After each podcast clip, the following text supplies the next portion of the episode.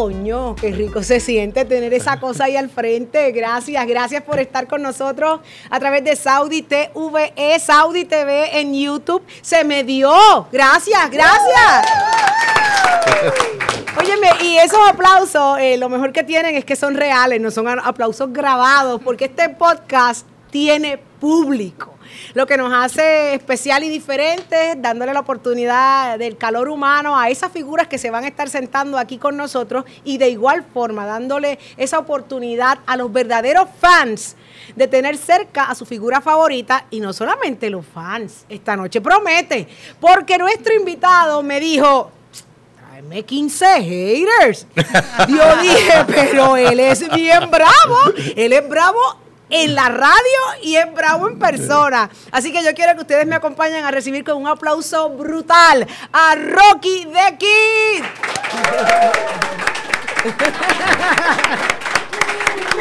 ¿Qué?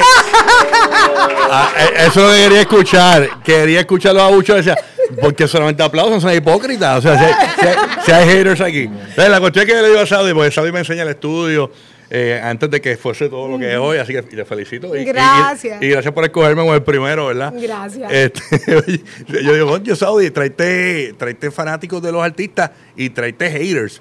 Eh, pero yo no sabía que iba a ser el primero. es verdad, es verdad. Y yo le dije, pero es que yo no te he dicho que tú vas a ser el primero. Ah, pues, está bien. a mí no me molesta, sí, todos, los días batallo con haters. De eso vamos a hablar más adelante, porque los haters tienen una parte fundamental en el desarrollo de tu carrera. Y eso, a lo mejor arrancando con eso ahora, no lo entenderíamos. Lo vamos a ir descubriendo en, las preguntas que te voy a ir haciendo. Pero ven acá, eres Roque José Galardo Ortiz. Correcto. ¿De dónde sale Rocky de aquí? Pregunta básica. Ok, lo que pasa es que mi papá se llama Roque Roque Galard López. Entonces, él empezó en la radio en el 79 y yo nací en el 77. Entonces, cuando él va a la radio, él decide usar el nombre Roque José, que era mi nombre. Eh, en honor a mí, pues él pensaba que jamás yo nunca iba a, trabajar en la radio. y dijo, soy Roque José. A mí me encantó tanto la radio que desde que nací y tengo uso de razón, siempre quise trabajar en la radio. O sea, tu papá tiene más de 40 años en la radio. Exacto. Tú tienes más de 20 y pico, 24 más. Yo empecé en el 95, ajá. Tu papá es un pilar de la radio. y, comenzó eh, hace tantos años y se destacó con, una imagen bien radial, un, un, clásico, una voz muy clásica en la radio, una elegancia brutal. ¿En qué momento tú rompiste el molde? ¿Dónde, ¿dónde se dañó el apellido? Pues nada. ¿En qué momento tú, decidiste romper con, con, esa trayectoria, ¿verdad? Con estilos diferentes. Sí. Pues pero, pero tu papá es otra cosa. Para contestarte la pregunta del nombre, pues eh, para no ser eh, Rocket Jr., me puse a Rocky the Kid. Y entonces como la familia de, mi ah, de mi papá le decía a mi papá Rocky, pues yo le decía, pues yo te voy a robar el nombre familiar tuyo, que tú me lo robaste el mío.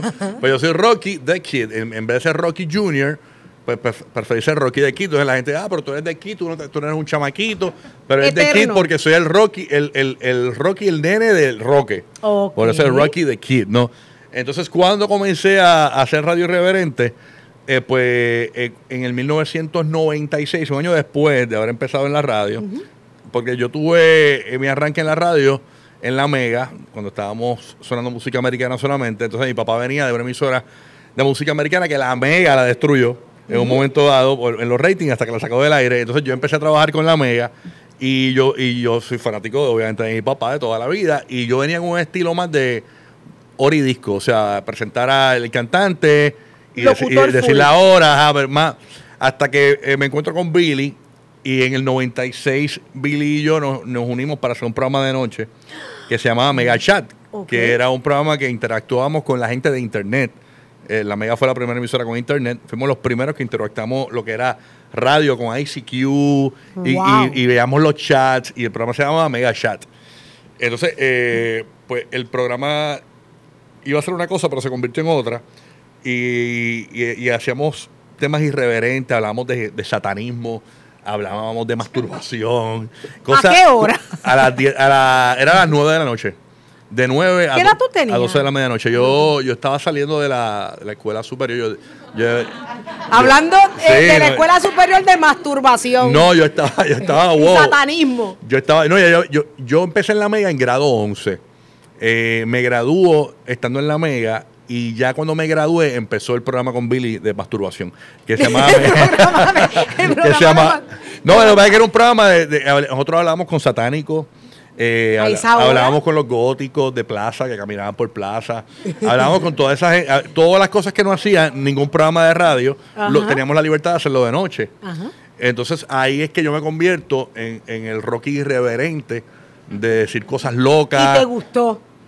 Pues me gustó porque eh, ahora, si lo hago ahora, no tengo excusa. si, si lo hacía en aquel momento, pues me llevaba el regaño. Ay, perdón, yo no sabía. Ah, ok. Ahora, pues ya, con la trayectoria que uno tiene, pues ya uno sabe hasta dónde llegar, ¿no? Entonces, ya yo no tengo excusa de decir una barra basada al aire porque no tengo excusa. No, pues ya sabes cuáles se permiten y cuáles no. Exacto. Eres un freak de la radio de muchos aspectos, pero lo vamos a ver. Pero, ¿qué pasó con Roque Papá cuando empezó a escuchar a Iba hablar de masturbación en la radio que era santificada para él? pues mira, eh, lo irónico, lo que la gente se cree es que mi papá me, me regañaba, me decía consejos. Mi papá en mi vida me ha dicho un consejo. De, de, ¿De radio? De radio, de la, de la vida sí. De radio nunca. Nunca me dijo, mira, hazte esto así. Él- él- sí hemos comentado, eh, eh, por lo menos él me dijo, no, porque hice, hice esto y quedó brutal. O sea, es que yo hacía, hacía, pero no es que me, me- me dijo, hazlo. No te o controló. ejecuta, o te escuché, eso no está bien. Nunca, nunca. Mi mamá sí. Que mi mamá venía de escucharme en la radio y yo, y yo recuerdo que yo eh, llegaba a la casa después del programa de radio y mi mamá me, me regañaba. Te hacía un exorcismo en la puerta. Yo le, yo, y sí, te chequeaba los pantalones. era, yo le metí un stop payment. Yo le- porque yo dije, si no paro esto ahora, no lo, nunca lo va a entender. Y, y yo dije, no me escuches más. Y no me, y no me, y me voy a meter en mil líos en radio, me voy a meter en mil líos en televisión, posiblemente en algún momento de mi vida. No te preocupes, yo lo manejo. Si yo, si yo lo me metí en el lío, yo voy a salir del. No te preocupes por lo que yo haga en la radio, porque ese es mi trabajo. Y, y desde esa nunca más me ha dicho, me ha dicho más nada. Eh, y me escucha todas las mañanas. Te escucha. Me escucha, Y sí. nunca más te ha vuelto a regañar. Nunca. Qué cool. Nunca, nunca. Y ven acá, Rocky, eh, empezaste bien joven en la radio. ¿Tú tienes preparación académica? ¿Fuiste a la universidad? Sí, yo empecé en la, en la Universidad del Sagrado Corazón a estudiar comunicaciones. Cuando salí de, obviamente fue bien loco porque eh, yo me colgué en sexto grado. Eh, sí. En Yo me- sexto grado. Yo me colgué en sexto ¿Por grado. qué te colgaste en sexto grado, Rocky? Yo me colgué en sexto grado en, en la clase esta. en es una matemática de estas locas. Álgebra. Ajá, en- yo creo que fue eso. se acuerda. Ajá. Lo En- traumó. Entonces me pusieron en clases de verano. Este, a y, y- ah, no, embuste, embuste, embuste. Eso, eso fue otro grado que me colgué y cogí clases de verano y, falsifiqué las notas. En, Ah, en- en- en se- en sexto grado yo me colgué y repetí ese grado. De ahí, pues el sexto fue, el otro sexto que hice fue brutal. Ajá. El séptimo fue brutal. Eh, octavo fue nítido.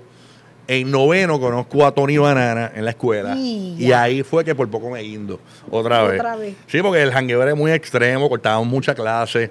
Entonces me pusieron a coger una clase de, de verano de, de matemática, pero la que yo me había colgado no estaba disponible. Y me pusieron a coger trigonometría, que era peor. Y, y- y- y yo cogí con Tony, me colgué en la clase, saqué un 17.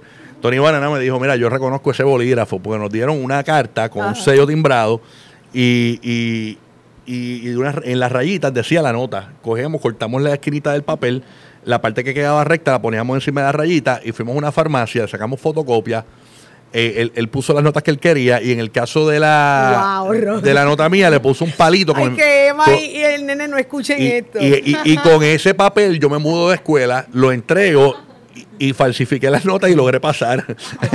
y nunca se enteraron. Pero yo estoy Hasta. Hasta ahora se supone que no tengan. Entonces, lo, lo otro brutal fue que hago, me, me pongo para mi número de nuevo y hago décimo bien, hago once bien, y en cuarto año ustedes saben que uno se vuelve a, lo, se va a lo loco. A lo loco. Porque empieza a salir al mediodía, qué sé yo. Y es a rayo y como yo entré a la escuela de comunicaciones. Porque pasa, ya en grado 11 yo estaba en la Mega, era popular en la escuela. Yo, a, mí, a mí nadie me hacía caso hasta que empecé a trabajar en la Mega. Este, y la muchacha que hacía las transcripciones de crédito eh, me escuchaba la Mega. Eh, entonces, eh, yo me acuerdo que yo también trabajaba simultáneamente en una emisora de Fajardo que se llamaba 96 y yo no, yo no fui a mi graduación de cuarto año, porque a mí no me interesaba, o sea, yo, yo miraba la radio Odia las y me fiestas. y empezaron a llamarme los panas, mira que tú haces ahí, o no, que tengo trabajo, qué sé yo. A, a los par de, par de semanas voy a la escuela, busqué la transcripción de crédito, porque me la pidieron en Sagrado. Y la muchacha que escuchaba la mega, que hacía las transcripciones de crédito, me dijo, yo te voy a ayudar. Y me arregló todas las notas. ¿Qué, qué, qué tú dices? Esa muchacha hoy debe tener Ajá. unos sesenta y tantos años, ya debe estar retirada. Sí. Así que, señora, usted ya tiene que estar tranquila. bota. Bueno, el, el colegio, el colegio está cerrado, lo acaban de cerrar hace dos años. Realmente. ok. La cuestión es que, eh, no, irónicamente, mis dos escuelas, donde yo estudié, excepto la Inmaculada en Santurce, que estudié hasta tercer grado, todas mis escuelas han cerrado. Imagínate por qué. este, La secuela que ha dejado ahí. la cuestión fue que la, la muchacha me arregló las notas, fui a la escuela de comunicaciones y me aceptaron en la escuela de comunicaciones. Y empecé en la Universidad de Sagrado Cora- del Sagrado Corazón. Entonces, a la vez estaba en la mega, estaba en el vacilón de que ¿Ya eras mega DJ? yo era mega 10 de grado 11.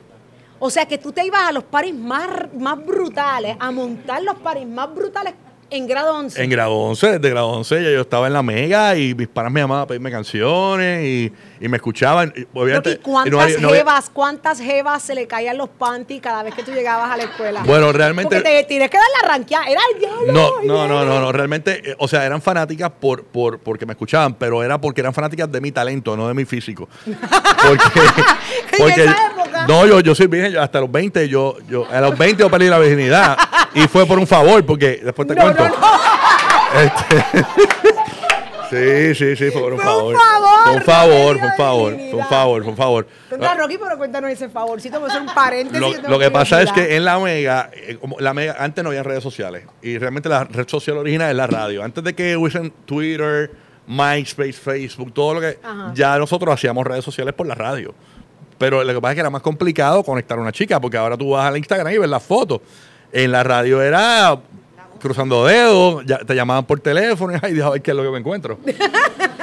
¿Qué pa- ¿Cuánto- ¿Cuántas cosas te encontraste fuerte y tú Muchas, muchas, muchas, no, pero hubo una vez que yo, yo tenía un turno, yo, trabajaba lo- en la semana, lunes a jueves, en la noche, y los sábados me daban un- otro turno, que ese era mi turno de, de- de con- de conectar chicas. Mm. Porque en la noche yo más bien lo que hacía era vacilar, y, y- pero no, y me concentraba más porque era mi, mi turno como que oficial, ¿no?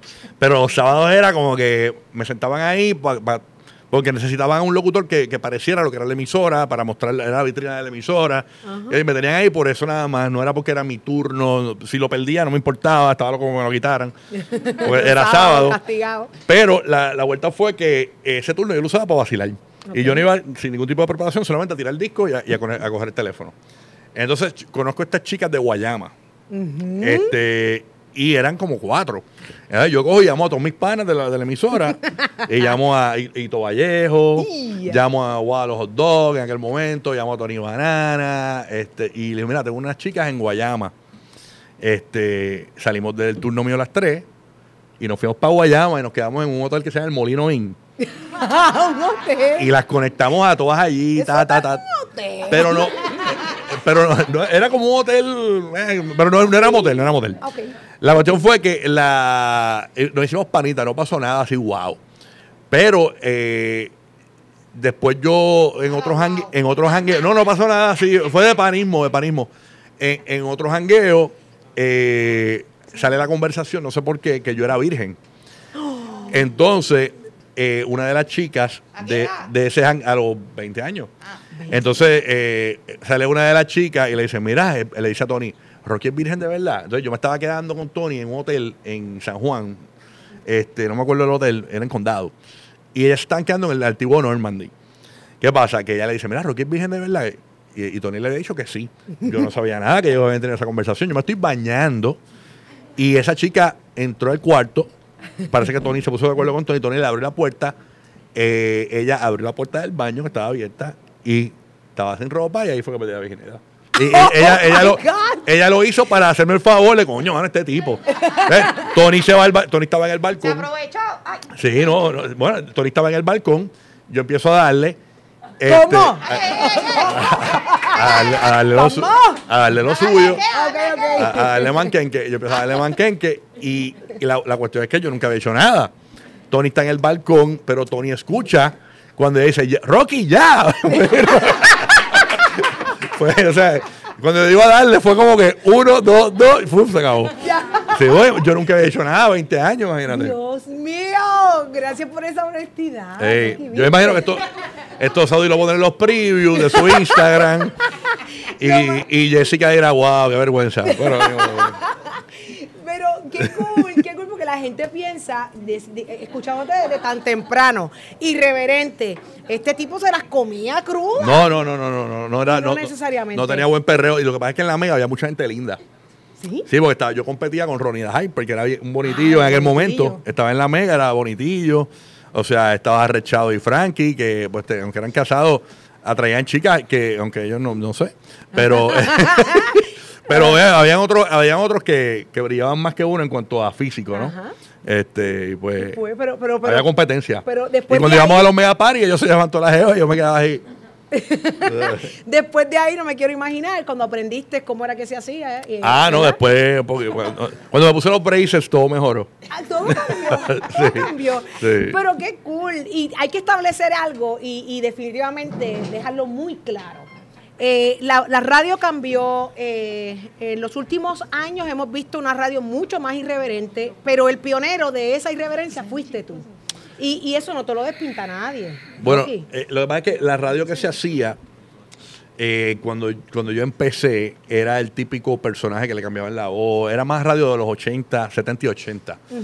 Cuando yo llego a la radio, obviamente Billy había guiado a toda esa gente de los 80 eh, y de los 90 a una dirección. Pero ya él veía que yo venía a hacer el de los 2000. Entonces él me guió por otra. Entonces, Te yo- viene virado, y como- déjame. Entonces él, él empezó a notar que, que yo era la- yo tenía la edad del oyente de la emisora. Entonces todo lo que yo hacía estaba perfecto. Eso está bien, hazlo así, hazlo así, hazlo así. Y me llevó por otra línea. O sea, y no me enorgullece. Y no me enorgullece porque ¿Que no? realmente, lo- no? lo que voy a decir ahora no me enorgullece. Oh. El que empezó el vacilón a, a los artistas, eh, vacilármelos por cosas que hacían en el aire. Eh, El bullying. el bullying ese de radio lo empecé yo. Obviamente, muchos se molestaron conmigo y yo odiaba conocer gente porque cada vez que los conocía era bien buena gente y ah, uno menos. Entonces, no, no me lo- no me lo puedo tripear, tú sabes. Era el juego del calamar en aquel momento. Era bien horrible, pero poco a poco ya- uno ya va cogiendo la técnica de vacilar, pero al punto de que yo vacilo, me vacilo un artista y el artista me escribe, estás pasado, qué brutal. O sea, porque ya llegué al punto de que puedo vacilar, pero sin llegar más allá, ¿no? La Este, aceptación, yo creo que fue que la entendimos, y me incluyo ahí, eh, entendimos que esto era lo que funcionaba, esto era lo que la mayoría de la audiencia quería escuchar y que más allá de lo que pudieras decir en radio, pues la gente entendemos, Bueno, pero eh, eso te tomó tiempo. Entiendo que eso es lo que la gente quería escuchar, porque en aquel momento no había redes sociales, no así tan activas como ahora. Quizás mucha gente se molestaba, pero seguían escuchando, como pasa con muchas cosas. O sea, a veces que digo, cuando tú, tú tienes una ulcerita, te la sigues mordiendo. Y yo creo que no había una algo que, que nos dijera literalmente, no me gusta que lo que estás haciendo. O sea, nosotros seguimos haciendo eso No hasta que, hasta de- que comienzan de- las redes sociales a llegar y empezamos a darnos cuenta, mira, esto le gusta a la mayoría de la gente. La- las redes sociales te permiten, por ejemplo, un Instagram te permite hacer una encuesta. ¿Prefieres hacer esto, prefieres hacer lo otro? La gente dice sí o no. Ya tú sabes más o menos por dónde ir encaminado. Eh, conozco mucha gente, ¿verdad?, que hace radio y yo lo hacía, pero ya no. Eh, yo, yo leía los comentarios y lo que pensaba la gente lo que pensaba yo. Y me ganaba la mayoría del público. Este, pero me aburrí. Entonces, después, ¿sabes qué? Llegamos a la raíz. Yo, eh, yo voy a decir, yo voy a decir lo que yo pienso, realmente, que se moleste, que se moleste. Entonces, pues ahí es que nacen los haters, ¿no? Ahí es que nacen los haters, ahí es que se te declara que eres un irreverente con éxito y vamos a ir viéndolo por qué. Pero ahora, hay, un, hay, un, hay una persona eh, real, normal, natural, que, que siente, que padece, eh, que pertenece a la industria desde temprana edad. Y, y si yo te preguntara, Rocky, ¿qué es lo peor que se ha dicho de ti? Lo peor que se ha dicho. Lo peor que se ha dicho es que si Tú has fuese... hecho radio, te- haces radio, televisión, eres, eres un, un influencer full redes. Eh, ¿Qué es lo peor que se ha dicho de Rocky de Kid? Bueno, eh, varias cosas. Eh, una vez en Guapa, yo estoy presentando un video de un de un actor, actor negro y el sonidista tiró un sonido de un mono. Y obviamente yo no controlo el, el sonido, eh, yo- pero yo estaba en pantalla, entonces la gente me acusó de racista en ese momento. Recuerdo ese caso y voy a, voy a abundar en Eh, y, y le costó el, el trabajo a ese sonidista. Eh, a mí no me suspendieron porque la, la compañía entendió. Suspendieron el productor mío. Este, pero la gente no lo entendió. La gente entendió que yo había tirado el sonido. Y yo simplemente me paro ahí y el tipo me tira un sonido por allá abajo. Entonces, eh, por eso es que yo prefiero la radio a la televisión. Yo soy el, en la radio yo soy el que tiro los sonidos. Este, Tienes el control. Y tengo el control. Yo no puedo controlar lo que puede estar pensando el sonidista de un, pro- de un canal de televisión, ¿entiendes? Sí. Y, y a mí me dolió porque decía, wow, si supieran que ah, me han acusado de, de racista, eh, a veces me tri, si tripié con un gay o lo que sea de homofóbico. Yo, mi mejor amigo es gay. Mi mejor amigo es gay. Este, mi, eh, mi mejor amigo es negro también, o sea, y decía, si la gente supiera, ¿no? Este, pero eh, Pero- eh, me pero- dolía porque decía, a veces que la gente te acusa de cosas que no, no conocen realmente. Entonces yo digo, lo que es el desconocimiento, porque eh, como yo le explico a doña Carmen de Bayamón, que, que, mira, eso no es así, porque hay un sonidista que tiene una instant replay, que tiene muchos sonidos, este, y tiró ese sonido porque le pareció que era el que iba, porque el tipo parecía un mono para él. ¿Entiendes? Entonces yo, eso no es manera de explicarlo, simplemente me quedé callado, no opiné más. En Puerto Rico los chismes mueren a los tres días. Si tú eres artista, te metiste en un lío, escóndete, escóndete tres días, no hables tres días y se acabó el chisme. Qué interesante que lo establezcas porque en esa época, cuando sale esa situación, éramos competencia directa. Eh, y yo tengo que establecer esto porque eh, eh, esto cambió, es- esto fue un, un- un lapso bien fuerte para mí, porque yo soy admiradora de Rocky y de su trabajo toda la vida. Entonces nosotros hablábamos por Twitter y nosotros, em, eh, y yo, tal vez tú no lo recuerdas, pero cuando sale la fiebre de Twitter, eh, Rocky me escribía y vamos a darle, dale, que te voy a dar, che, para que te lleguen más followers y yo le daba lo mismo. O sea, y, y mis followers en Twitter aumentaron bien brutal cuando Rocky me, me, me daba, yo no sé, yo no uso Twitter ya. Yo tampoco, Este, yo- no, no, eh, ¿Cómo se le llama? No tengo ni Twitter ni Facebook. Retweet, ¿verdad? Ah, Ay, Dios mío, retweet, que esa cosa. Estoy bien, bien, bien atrás. Sí. Eh, y él me daba retweet, y, pero y- hacíamos una, una, una amistad chévere a distancia. ¿Qué pasa? Cuando viene una oportunidad, eh, Guapa me ofrece eh, que irme para atrás allá a trabajar con donde estaba Rocky y yo había algo que me aguantaba resistencia y, y Rocky me mandaba, pues dale, vente, ven para acá, esto y lo otro. Y yo recuerdo claramente que yo le decía a Rocky, Rocky, no te dejes usar del medio, utiliza el medio. Esa es mi, mi- mi forma de verlo y de pensarlo. ¿Qué pasa? Hasta ahí yo sentía que todo estaba bien. Cuando pasa eso, la competencia de programas nos pone en una posición bien difícil. Y poca gente puede saber o entender que las producciones son quienes deciden. Yo creo que tú estás aquí para, para dar fe de lo que yo estoy diciendo. Te entregan, esto es lo que vamos a trabajar hoy, y ese era el tema caliente de ese día. Y fue bien duro venir, ¿verdad?, de unas competencias de allá para acá, con unos ataques que venían de- de- del programa, y nosotros tener la resistencia para aguantar. Y cuando pasa eso, lo ven como la oportunidad de darle duro a la figura fuerte del otro lado. Entonces se convirtió en algo bien difícil para mí, y te escucho decirlo ahora, y, y yo digo que, que debió haber sido fu- fuerte para tú ver compañeros de la industria eh, atacando, señalando, destacando ese momento como una falla. Y fue bien duro. Qué bueno que tengo la oportunidad de hablarlo. Sí, Esto no. hemos compartido, hemos viajado y nunca lo habíamos hablado. Sí, que- yo, pero yo, yo a mí eso no me afecta de- si venía de ustedes o venía, o sea, y lo que sí es que el- es cruel el medio, El medio. este, es cruel y, y- y de las cosas mm, buenas, malas que sé hacer en la radio es que si yo tengo que ganarte destruyendo tu imagen la voy a hacer y, lo, no, y no- no es que lo voy a hacer, lo puedo hacer. Ahora mismo no lo haría. Este, pero yo vengo de una radio bien competitiva desde los 90, que hacíamos, cada- ganábamos una encuesta y cogíamos otra emisora, la partíamos en dos. y, la, y la hacíamos quedar mal, a la, a la X le decíamos lo- los lechones, este, porque la X quedaba, la emisora la X, X100, eh, eh, la emisora está es construida eh, donde era una lechonera antes. Y entonces nosotros le decíamos la lechonera, que si los lechones esto y los lechones lo otro. Y, y- y en esa batalla pues nosotros aprendimos a que, mano, esta es la manera de ganar. Se vale todo. Y, y era tan fácil ganar porque nadie- eh, la- a las otras emisoras no le permitían eso y nosotros tenemos toda la libertad del mundo. Entonces, al, al que me contrataba a mí, sabían que yo era un tipo que me tenías que permitir libertad para ganar.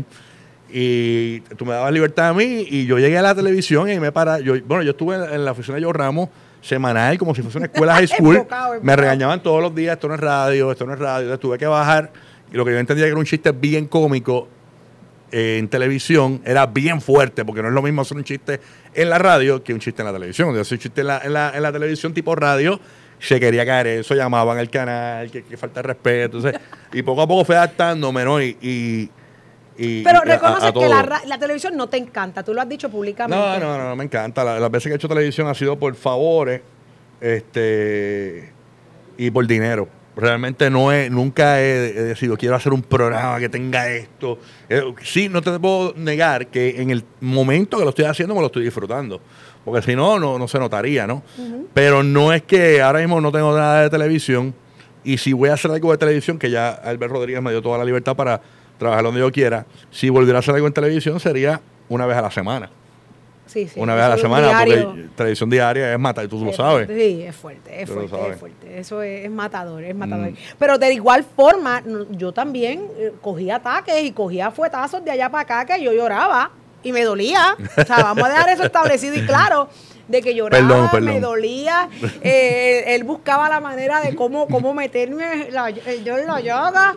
Eh, tengo una anécdota que contarte y te, te- te pondría el sonido. Una de mis empleadas me dice que tú vas a tener a quién. Ese cabrón. Mira, yo voy para allá y te lo voy a matar. Y yo, pero. ¿por qué, Malula? Y me dice, es un cabrón, Malu.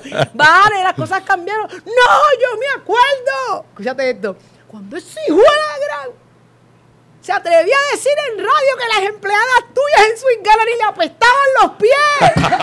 Mira. Yo- mira, tú sabes que es lo brutal que yo no me acuerdo de eso.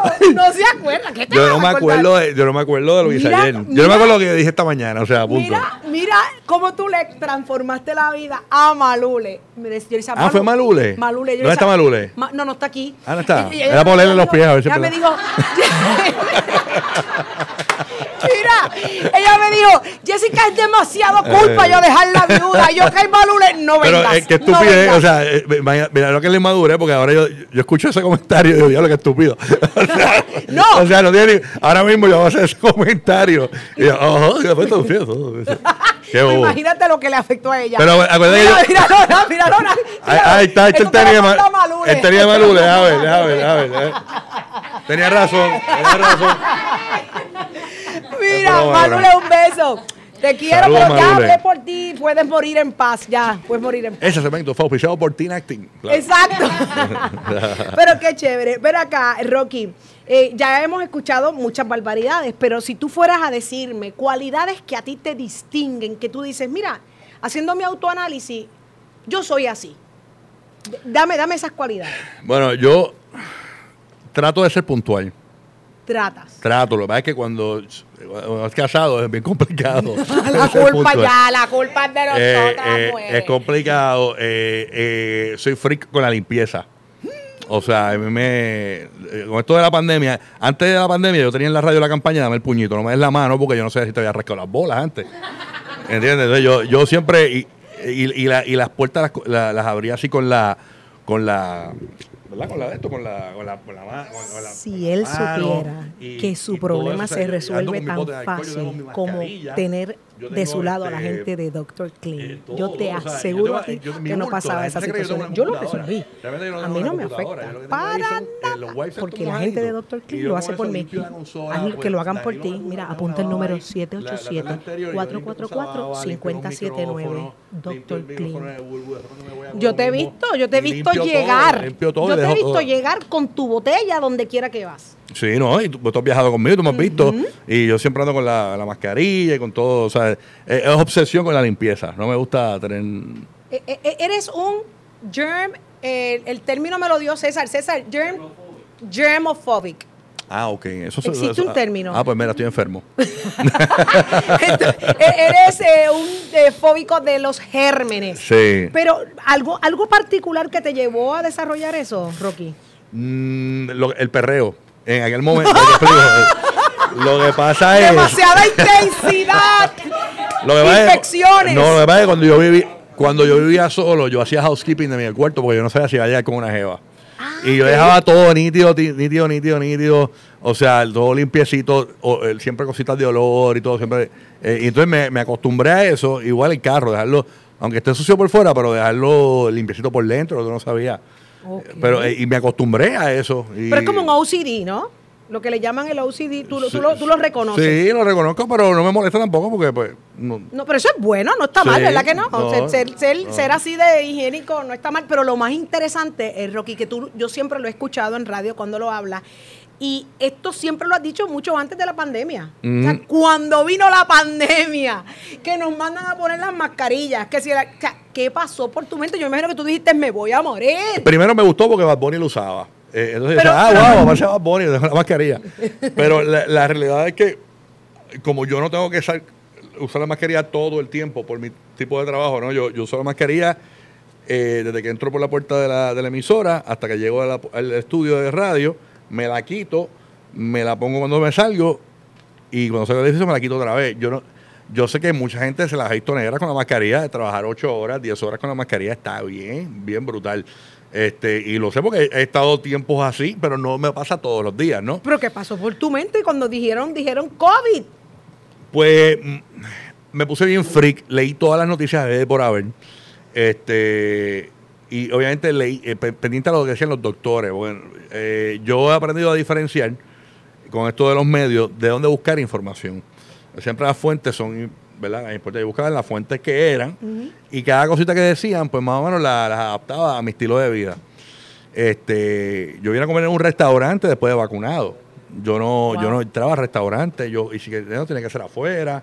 Y eso porque yo vi un video que tú hablabas y se veía la nube así de COVID por todas las mesas. y, yo, mm, yo no- y como yo no estaba vacunado, en ese momento, pues, pues, pero nada, eh, me gustó la mascarilla porque muchas veces no es que no me guste, porque yo si yo te veo en la calle y tú me saludas, te saludo normal, me tomo una foto y la vacilo. Pero yo nunca había tenido, eh, desde hace muchos años, la oportunidad de poder caminar por un centro comercial. Y normal, me ponía la gorra hasta acá y la mascarilla hasta aquí y nadie me reconocía. Y yo, feliz. wow, puedo ir a las tiendas normal, qué brutal. Entonces, iba a las tiendas, qué sé yo. Si me ponía la KN95 y se me veía esto aquí, ya me paraban. Me reconocían con esto aquí. Con la, con la quirúrgica esa, me la ponía hasta aquí, y la gorra. Y, y, y contra, hay una libertad que puedo caminar por los lugares que antes no podía hacerlo. Y no es que no me dejen caminar, porque yo no soy Ricky Martin. Pero, pero eh, Sí, siempre si, la me, gente si me paraba, el lugar estaba lleno y me paraba una persona, me tenía que tomar foto con dos, tres, cuatro. Y hubo, hubo momentos en la historia del despelote que yo, me, yo en plaza, un sábado, me tomaba una foto con alguien y se, hacía- se formaba fila en la tienda. Wow. Me llegó a pasar eh, ese momento. Yo, eh, le cogí como una fobia social a salir. Yo, yo ni salía casi. Pero fue, fue como un mecanismo de defensa, ¿verdad? Sí, sí, que, que eso le pasa a, a lo- a lo- a los cantantes en ma- en ma- peor todavía. este que, que- que muchos de ellos ni salen y Sí. les gustaría poder tener una vida normal, de ir a un, un centro comercial, ir al supermercado, escoger lo que se Mira, van a comer. Hago esta anécdota rápido. A mí me pasó con Shaquille O'Neal. Estamos en el mall en Miami y mi hermano lo ve, claro, como el tipo pasa ahí desapercibido. y mi hermano me dice, Saudi, ese Shaquille O'Neal, y yo, ¿y qué tú quieres que yo haga? Ay, una foto, y yo, tú estás loco. Yo sé lo que eso significa para una figura como esa. Y yo, no, no me hagas esto, por favor, por favor. Y le digo en inglés, no me no me pidan que lo diga en inglés ahora, no me va a salir. Eso fue el momento, la emoción. Entonces yo vengo y le digo, please, please, take one picture, one picture. Y me, y me dice, yes, yes. Pero me dijo, como que no me voy a parar, sigue. O sea, Sí, yo te si voy a hacer la foto. Y le decía a mi hermano que viniera, pero no iba a parar. Yo no voy a parar. O sea, y me dijo, es que si me paro, van a venir. No, más". no, ese fue el store. No me pregunten cómo no entendí tampoco, pero claro, eso fue lo que por señas yo entendí. Ajá. La cuestión es que se dio, la foto quedó feísima. Se ve, o sea, mi hermano está ahí todo torcido y se ve gigante Shaquille, porque él es así, un pequeñito. Mm. Y la foto quedó todo distorsionada, pero mi hermano es el tipo más feliz. Pero era eso, evitando que yo quiero ser cool, pero es que si me paro, me vas a cambiar el resto del día. Claro. Y, y yo creo que las figuras públicas merecen ese espacio. Es Sí, bien pero, difícil, pero, Rocky. pero hay veces que la gente pregunta, mira, pero me puedo tomar una foto. Y yo, ¿sabes qué? Malo es que no me la, me la pidan. eso, eso sí. Porque tú te imaginas yo por ahí que la gente no me pide una foto. Y, pues, malo, eso, y las, cosas están, la- desapercibido, las cosas están sí. malas. Entonces, Sí, tengo eh, que- es tengo me- que ser más irreverente y yo- Y yo todavía. solo digo siempre a la persona, mira, me puedo, malo es que no me la pida, vente, tómate. Y me la tomo y eso. Pero, pero si el- el- depende del mood y depende del lo cuán tranquilo que yo quiera estar, pues me, me expongo, ¿no? Si yo quiero vacilarme todo, me voy a la calle de San Sebastián. Y me tomo mil fotos y vacilo como, y lo hacía. Y, lo, y, y si lo tengo que hacer de nuevo, lo hago. Pero eso depende del mood. Y uno, cuando uno sale a la calle, uno va preparado para eso. Claro, y los años y los años siguen cambiando a uno y los intereses uno va cambiando, pero Sí. ese amor por el público siempre está. Eso no te lo puede quitar nadie porque vivimos y dependemos de ellos. No, y este público es bien, eh, eh, eh, por lo menos mi público, lo, lo más que me agradecen es que se ríen. Pero de camino imagínate. al peor momento de su día, que es ir a trabajar, quizás un trabajo que no le gusta. Tú sabes cuando, Este, cuando yo más te odiaba, mi mamá te veía. Y yo- ahí yo decía, no, yo estoy mal, porque si la madre que me parió lo ve en descarado. Eh, tu mamá- "Pero tu mamá entonces, tiene buenos gustos". Aprendí, que, aprendí que la que estaba mal entonces era Eh. yo. Mi mamá me dijo, no puedes odiar a nadie. El muchacho me hace reír y yo, pues, es que, es que tienes otro, bruto. es otra cosa. Eh, eh, Rocky, pero, ok, eso eres un control freak de la limpieza, pero ¿cómo es Rocky? Rocky, Rocky es simpático, obviamente, fuera del aire y dentro del aire. Eh, ¿Eres amoroso? No, no es que no sé. Ok, yo no sé. am- a- quizás con, con mis hijos es donde más amor yo demuestro de vente, papi, te amo, eh, mami, te amo. O sea, pero amoroso con mis amistades, mi familia. ¿Cómo demuestras cariño? es que no me sale. O sea, no- no, y- y- y- y no- pero no es que no es que no, no sea. Y, bueno, yo con mi mamá, mi mamá me llama y. Pero es que mi familia es igual, o sea, dime, sí, ok, chévere, ok, te Seco, amo, ok, eres seco. igual. Eh, eh, a veces, si estoy solo, te amo también, pero, pero decirlo así, como que me da este, como esta vergüencita. Este, pero no es que no lo sea, porque, óyeme, yo quiero a mi gente. Pero, Tengo pero, curiosidad. pero mucha gente se queja como que yo no lo demuestro. Tengo curiosidad, ¿cómo enamoraste a Jessica? Porque déjame, antes que me lo digas, déjame establecer algo. Jessica y yo somos amigas de años. O sea, Jessica tiene una niña de, 20 de 19 años que es Carolina. Dios la cuide. Y yo tengo una de 19 que es Valeria. Y Jessica y yo nos rozábamos las pipas. O sea, a ese nivel era como que, uy, no podemos más con estas pipas. A ese nivel, o sea, que conozco a Jessica hace 20 años atrás. Y yo conozco muy bien a Jessica. ¿Cómo tú enamoraste a Jessica con esas características tan poco románticas? Yo, no, no es que no, lo que pasa es que yo hacía detallitos. ¿Cuáles? Eh, eh, yo creo que el, el detalle que más le gustó a Jessica fue una vez, y es una estupidez, pero realmente Jessica eh, era una mujer soltera eh, y ella, yo, yo noté que ella no tenía líquido de los wipers. Y yo le dejé un líquido de los wipers en el escritorio. Eso fue una de las cosas más románticas que yo hice. Pero ella, tú se lo preguntas, ella, ella- y yo le dejé la botella en el escritorio. De- porque ella, y, y ella lo aprecia eso realmente. Ella, le- ella le gustó ese detalle, le gustó ese detalle. Eh, yo, y, y yo creo que fue más con, con, con detalle y, y con hacernos reír. Yo creo que con el vacilón y la risa y eso, tú sabes. Este, ¿Qué provocó risa allá abajo? ¿Qué está, qué está- Huevo sin sal. Huevo sin sal. Huevo sin sal, Rocky. Rocky, huevo sin sal, pero Pero es que Jessica, por ejemplo, Jessica y yo no celebramos San Valentín. Los, Para, porque los- los- los dos decidimos que no lo íbamos a celebrar nunca. Porque ella es como yo, es como que eh, eh, tú, tú demuestras amor todos los días eh, y, y lo que se siente tú lo de- deberías demostrar todos los días. Pero y, cuando y le San Valentín no lo celebramos. cuando le diste la estucada aparte del, del líquido de wiper, eh, que tú dijiste, ya, cayó. Esta No, jeva". eh, eh, yo usé la técnica esa, Dios mío, que técnica horrible ya.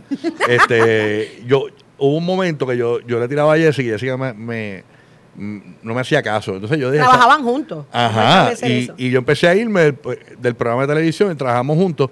Yo empecé a irme sin despedir. Yo- bueno, yo, eh, yo tenía que ir, para yo salir del programa de televisión, regularmente yo iba a una reunión a las 7 de la noche, que era la que terminaba el programa, y yo lo que empecé a hacer es que, que Jessica se iba para la reunión y como a mí no me iban a decir nada, porque yo no tenía gran participación, porque me- yo tenía un productor que me ayudaba con todas las cosas y yo creaba lo mío al, al otro día instantáneamente. eh, yo cogía y salía del estudio, chum, me montaba en mi carro y me iba. Ni me despedía. Y yo creo que. el difícil. Me- haciéndome el difícil. Esa, esa cosa- es una estrategia que. funcionó. Sí, eso estaba en el manual en aquel momento y funcionaba. Ah, No sé cómo si funcionaría ahora. Porque ahora las mujeres están, ok, no me has quedado chévere, bye. Bye, No, no sé si va a funcionar hoy día, pero no. Qué bien, te hiciste, te hiciste. Me hice como que lo importante, qué sé yo qué y ahí entonces ella se volteó y dijo, Ella dijo, espérate, espérate, o es ahora o es... Porque te pregunto esto porque yo cuando vi que Jessica, la que yo conocía, se enamoró de Rocky de Kid, yo dije, No, y ella me odiaba.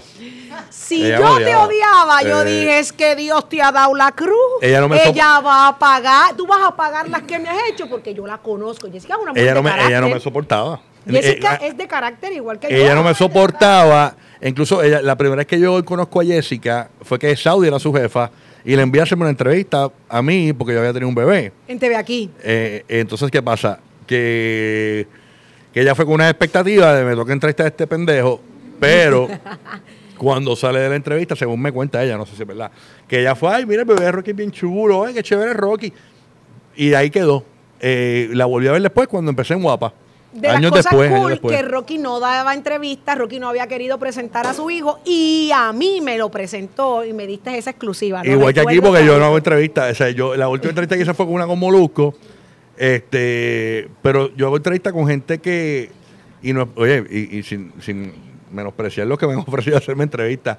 Este, pero si yo no me siento cómodo con la persona o, o no tengo una anécdota del Gracias. pasado que contar con la persona. O sea, yo, yo he viajado con Saudi, la conozco hace años, o sea, yo, podemos contar anécdotas. Eh, es- es- si yo no me siento natural en la entrevista, no lo voy a hacer porque no, no, no, no, no. No es una obligación. Para mí entender, las entrevistas deben ser lo que es uno, ¿no? Claro. Y te agradezco Sí, mucho la confianza. eh, Aquí yo estoy jangueando, para mí, yo no, no- Sí. para mí no estoy haciendo una entrevista. eh. Qué rico y, Mm. y, qué- y me siento feliz de verdad que me hayas dado la oportunidad y, y que, y que esto esté lanzándose con, con la energía tuya, que, que confío y creo muchísimo en ella. Thank you. A, a la vista está que tienes el éxito de tu lado, eh, son muchos años en la radio, estás en muy buen punto, pero no es que llegó ahora, es que lo llevas arrastrando hace mucho tiempo. La gente dice, ay, estoy en mi mejor momento, tú llevas arrastrando tu mejor momento hace muchos años. Y eso hay que reconocerlo, eh, eh, Rocky, eso es bien bonito dentro de nuestra industria, una industria difícil, que eso más adelante quiero que, que me lo digas, cómo la describes, pero ahora quiero saber, ¿en qué momento te diste cuenta que los haters eran necesarios y aprendiste a, a, a- trepártela encima al, al toro, a- lo agarraste por los cuernos y hoy por hoy esos haters no, no te tocan. Lo que pasa es que no- los haters no, no. Al que sepa manejarlos, por ejemplo, a LeBron James, ¿qué hater lo toca? Ninguno. O sea, la gente le critica el juego, "Eh, pero el tipo sigue millonario. No, tú aprendes de los que, de los más haters que tienen. Eh, y obviamente sí hay cosas que al principio cuando empezaron los haters, tú dices, ¿qué carajo es esto? Pero poco a poco, por ejemplo, a mí, a mí me han hecho como cinco boicots. Y, y- Oye, me dio un boicot en este país, Sí, señores, y- hay que decirle usted y tenga, porque cuando la gente se encabresta, Ajá, y no, y, yo, y, y me han hecho cinco boicots y salí ileso del boicot que le hicieron a la comedia Mega TV. Porque yo, yo, yo estaba al lado de la. eso- pero eso no fue a mí. Yo decía, si esto me toca a mí, me toca la radio. Entonces yo, yo estaba al lado de la Comay con la, con la gente manifestándose al frente del edificio. Yo y, estaba allí. y yo decía, ¿cómo? Yo salí ileso. O sea, yo, yo, ay, mira, a, a mí una vez me hicieron un boicot las mujeres eh, lactantes, creo que fue una cosa así. la- qué barbaridad dijiste. Una eh, no me acuerdo, fue un chiste tan bobo eh, para mi entender en aquel momento. No sé, ahora no- no- ni me acuerdo. O sea, no- y, y se, y, y se pararon en el frente. Y dije, "Ah, diablo, aquí me van a-". Pero después descubrí que, obviamente, con el favor de la compañía, la compañía de nosotros es una compañía que tú le puedes hacer un boicot a cualquiera de la compañía y la compañía te va a apoyar. Tienen otra, otra, Porque ellos otra vienen de, eh, ellos no vienen de radio de Puerto Rico, ellos vienen de radio de Estados Unidos. Le han hecho mil boicots en Los Ángeles, le han hecho boicot en Chicago, le han hecho boicot a Luis Jiménez en Nueva York. Ellos están acostumbrados a eso. O sea, estos son unos profesionales ignorando boicots. Eh, incluso cuando a mí me, cuando a mí me hacen boicot, siempre me escribe Jesús Sala, eh, Rocky, te apoyamos siempre, estamos contigo. y tú dices, estoy ready. y yo, ok. Me dice, cuando los jefes míos están conmigo, a mí no me importa. Por eso es que yo he aprendido, si tú eres un hater y dices algo, no me va a afectar porque yo tengo una compañía que me vaquea. Ok. ¿Entiendes? Y obviamente tenemos una fidelidad también. Yo soy fundador de la compañía. Eh, en los momentos difíciles de la compañía yo he estado para ellos, he estado para mí. O sea, que realmente cuento con ese vaqueo y, y tengo esta seguridad de que un hater no me puede hacer mucho un eh, con, una opinión o con un boicot. En un momento dado llegaste a cerrar tus redes, ¿verdad? Sí, pero yo la cerré, pero no por los haters. ¿No? ¿Y por No, qué yo la cerré porque cuando yo empecé en Guapa, a mí me regañaban por cualquier cosa que subía en las redes. Y yo estaba cansado de subir a la oficina. Y, subir a, y- regaño, y- y subir a la oficina, y subir a la oficina yo Ramos. Y dije, una vez más que me llame, no voy a decirle más nada a nadie.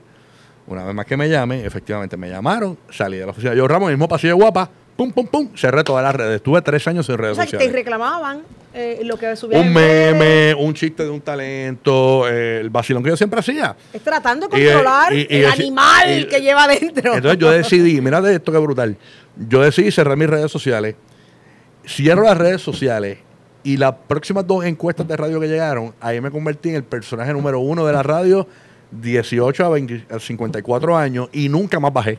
o sea que la... Que las redes, la- la- yo dije, voy a- yo me voy a quedar con las redes y, la, y que mi, si la gente que quiera saber de mí, que me escuchan por la radio y que me vean por la televisión. Entonces me hice inaccesible. Yo cogí y yo, yo, yo había visto una entrevista que le habían hecho a, no sé, algo de Ricky Martin, algo de Edgar García, que una de las cosas que hablaban era que cuando tú querías llenar un concierto de un artista, tú le decías a ese artista, no salgas a plaza, no te exhibas, no te, co- no, que la gente no te vea para darle más más emoción. y yo creyéndome Ricky Martin, ¿sabes qué? como, como ya me estaban parando mucho, no solo los jóvenes, las viejitas, por lo guapas. Pues yo decía, yo lo que hice fue crear un estilo de vida que era ir a trabajar a la radio, no salir a ningún lugar, a menos que sean lugares escondiditos, selectivos, familiares y con amistades chiquitos. Pero yo, yo no fui a plaza por dos años y medio. Eh, Yo no fui a, a los centros comerciales, yo no iba a supermercados. Y si iba, iba de madrugada, a los de 24 horas, cogía lo que me iba a llevar y me iba. Y, y la gente no sabía de mí a menos que fuera por la pantalla. Yo parecía un artista de esto eh, internacional inac- inaccesible. Y la encuesta sin redes fue cuando mejor me fue en Genial. encuesta. Bueno, no O sea cuando que mejor, ahora nos ha ido mejor. Pero en aquel momento me vino muy bien, porque yo nunca había sido número uno así tan, tan brutal. tú sabes. Genial, pero ven acá, Rocky, no dejas de ser un ser humano, no dejan de doler las ofensas. Cuando uno a veces lee, uno dice, coño, Mm. se fueron lejos. ¿Alguna ofensa que de verdad te haya tocado el corazón que tú digas, "Mm, esto me dolió? Ese día estabas ovulando y dijiste, "Mm".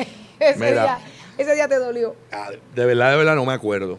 Pero está brutal porque hay veces que han pasado situaciones. eh, yo estando casado con Jessica y Jessica se vuelve un 8. Menos- Y- es y- menos tolerante. Y, y- no es, un- es que se moleste, pero ¿por qué dice esto? Bueno, eh, yo estoy normal haciendo barbecue. Y, y mira, ¿viste lo que escribieron? No me digas nada de lo que escribieron porque yo no me importa. O sea.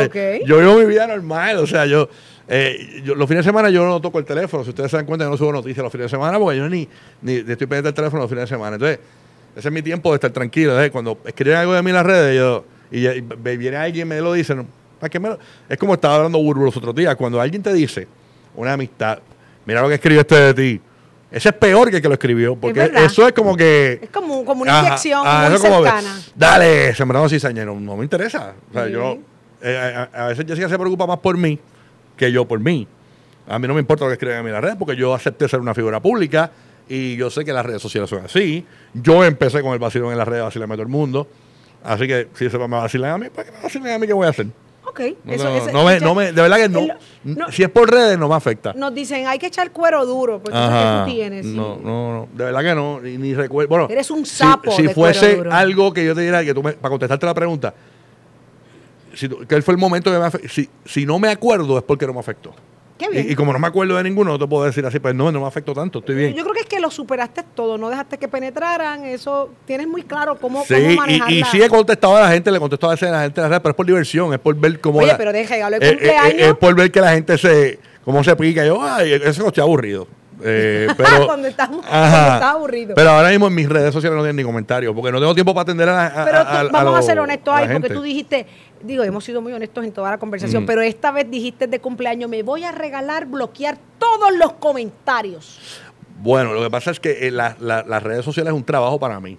Claro. es un trabajo. Entonces, ¿qué pasa? tiempo. Yo tengo productos que cuidar. Yo pongo, por ejemplo, un auspiciador y si yo pongo una compañía de, eh, de carros, Viene aquel y dice, la transmisión es mala. Digo, me está dañando el auspicio. Si yo voy a anunciar un anuncio de gasolina, esa gasolina daña los motores. Es decir, nadie va a estar feliz. Siempre va a haber dos pendejos que no están contentos Exacto. con lo, con lo que es. ¿Qué pasó? ¿Están bien? Ay, la nena. Siempre va a haber gente que no está. Entonces yo dije, eso no hay manera de cambiarlo, porque el- yo no puedo cambiar la opinión de las personas. Pues yo lo que preferí fue regalarme, eh, eso mi regalo de cumpleaños, quitar los comentarios. Yo no dependo de la. O sea, yo puedo en las redes sociales, si lo ves, si me, va, si me baja el engagement, tampoco me importa, pues yo no vivo de eso así full, no es mi sueldo principal. Este, mi- mi- yo vivo de la radio. Este, y aparte de que lo hice también por la gente, por, y lo dije en el aire, eh, yo creo que la gente en mis redes sociales se ponen a pelear por noticias y cosas que yo subía, no necesariamente matan dentro, Yo ponía algo de, de las vacunas y se ponían a pelear entre ellos mismos. Y yo decía, mano, yo lo que estoy creando aquí es un nido, un Sí, ring, para que la gente de mi país se pelee. Cierto. Y yo, ¿sabes qué? Ese es mi granito de arena para quizás evitarte un dolor de cabeza, evitarte un problema. Sí, no, y hay Este, gente que le interesa Y muchísimo. hay gente que se pone a pelear ahí y, a mí, y, y ver la gente peleando. Yo, eso es de las cosas que más yo odio. La- la las gente discusiones. peleando. Tú Ah. no peleas. ¿Ah? Tú no peleas. No, a la gente le molesta que yo no peleo. Qué bien. Yo no, qué yo, bueno. no, yo no peleo. ya, Me lo dice y me lo. ah, Vamos a hablar de- del medio, este Rocky. eh, eh, eh, vivimos en- y lo describimos, a lo mejor coincidimos, es un medio cruel. La- la- los medios masivos, permanecer en ellos requiere de, de mucha defensa, de sobreprotección de uno mismo para poder prevalecer y mantenerse vigente en, en el medio. Tú eres un tipo de radio y tú llevas la vida entera en radio. Eh, amigos en los medios, ¿tienes? Sí, sí, sí, y mucho, mucho, mucho, mucho. La verdad es que eh, con el pasar de los años yo he aprendido a, di- a diferenciar quiénes son los amigos de verdad. Ok. Este, ¿Enemigos? Sí, tengo. eh, no enemigos, no, no, no, no, no quiero decir enemigos, pero sé a quién tratar de lejito. Aprendiste. Ajá. eh, Comenzaron yo- siendo tus amigos y terminaron siendo hoy personas que trabajan de que están ahí, pero no. Como los conozco tanto, y, eh, y, y la vuelta es que yo no. Yo siempre le he dicho, yo soy amigo de todo el mundo. Y ponle que yo soy amigo de Saudi y viene una, otra persona del medio y no la soporta. Pero no va- eso no va a quitar que yo sea amigo de Saudi. Qué Y Saudi puede tener sus malas mañas y yo tengo que aceptarla como es. Yo siempre he pensado que la, nadie puede cambiar las personas. O sea, tú tienes que aceptar las personas como son.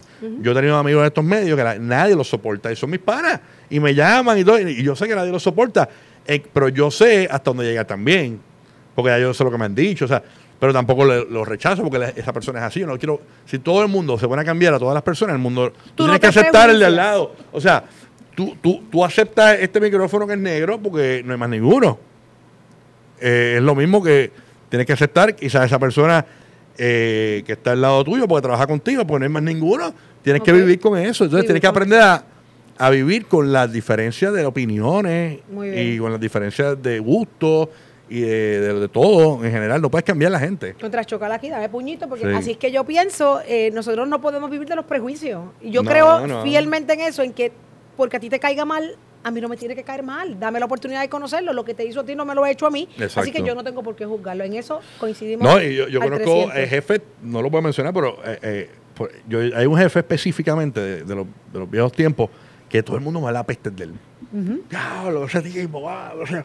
Y los otros días estaba hablando con un compañero de, de la radio y me estaba hablando, ah, ese tipo es un cabrón. Y yo le dije, mano, yo, yo sé que todo el mundo habla, pero nunca he tenido un problema con ese tipo, mano. Genial. Es que, el que cada- tipo siempre me ha tratado, pero brutal.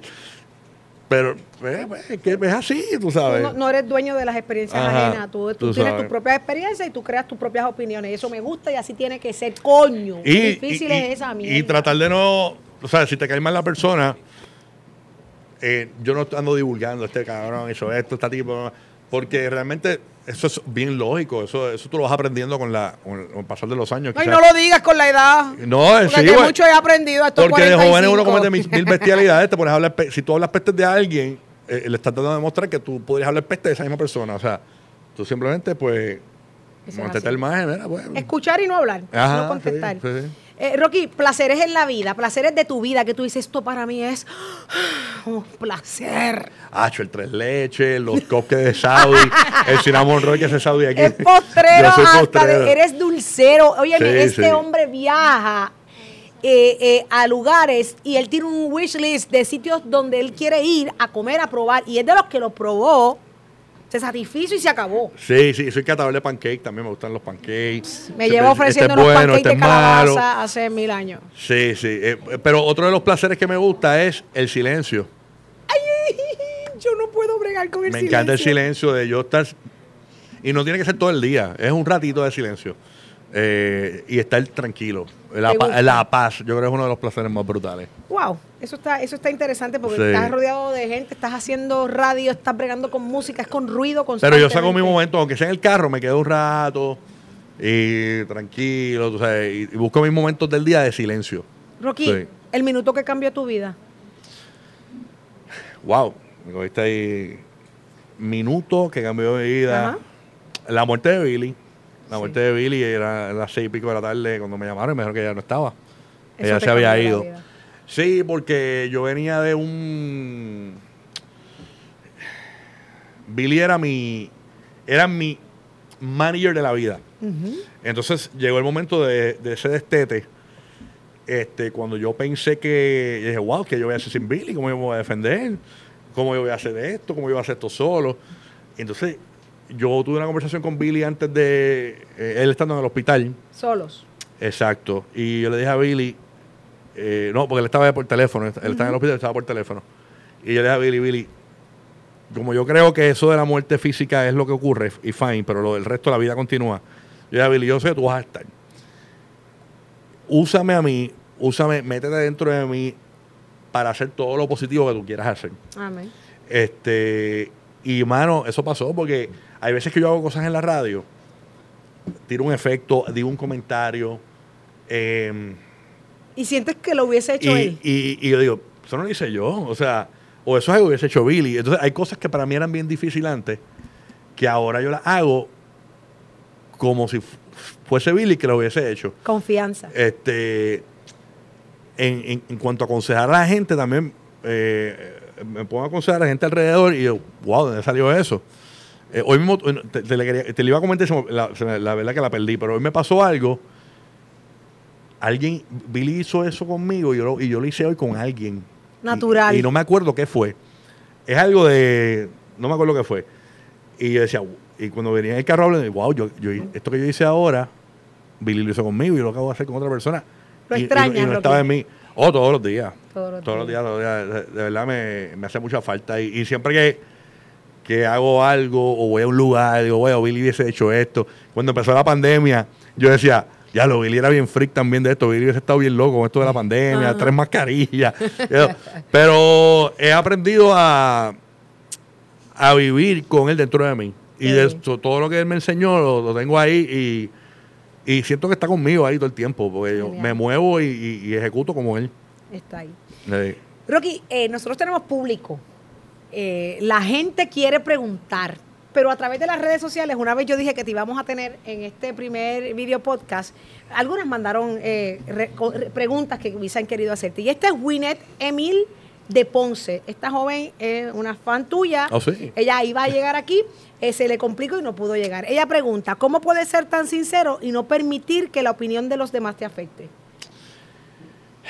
Bueno, lo que pasa es que yo creo que hay gente que realmente aprecia la sinceridad. Claro. Entonces, eh, ah, no todo puede ser. Y hay otros que le encanta que le mientan, Yo- son felices yo- exacto. Pero- cojones, exacto. la- Yo no, yo no puedo decir, o sea, yo, yo, yo trabajo para los que aprecian la sinceridad. Muy y hay gente que trabaja para la masa en general. Este, y yo nunca abandono a ese público. Yo siempre digo, bueno, yo voy a decir las cosas como yo soy, esta es mi opinión. Y como siempre, cuando voy a decir mi opinión, yo, yo respeto la tuya, esta es la mía. Ok.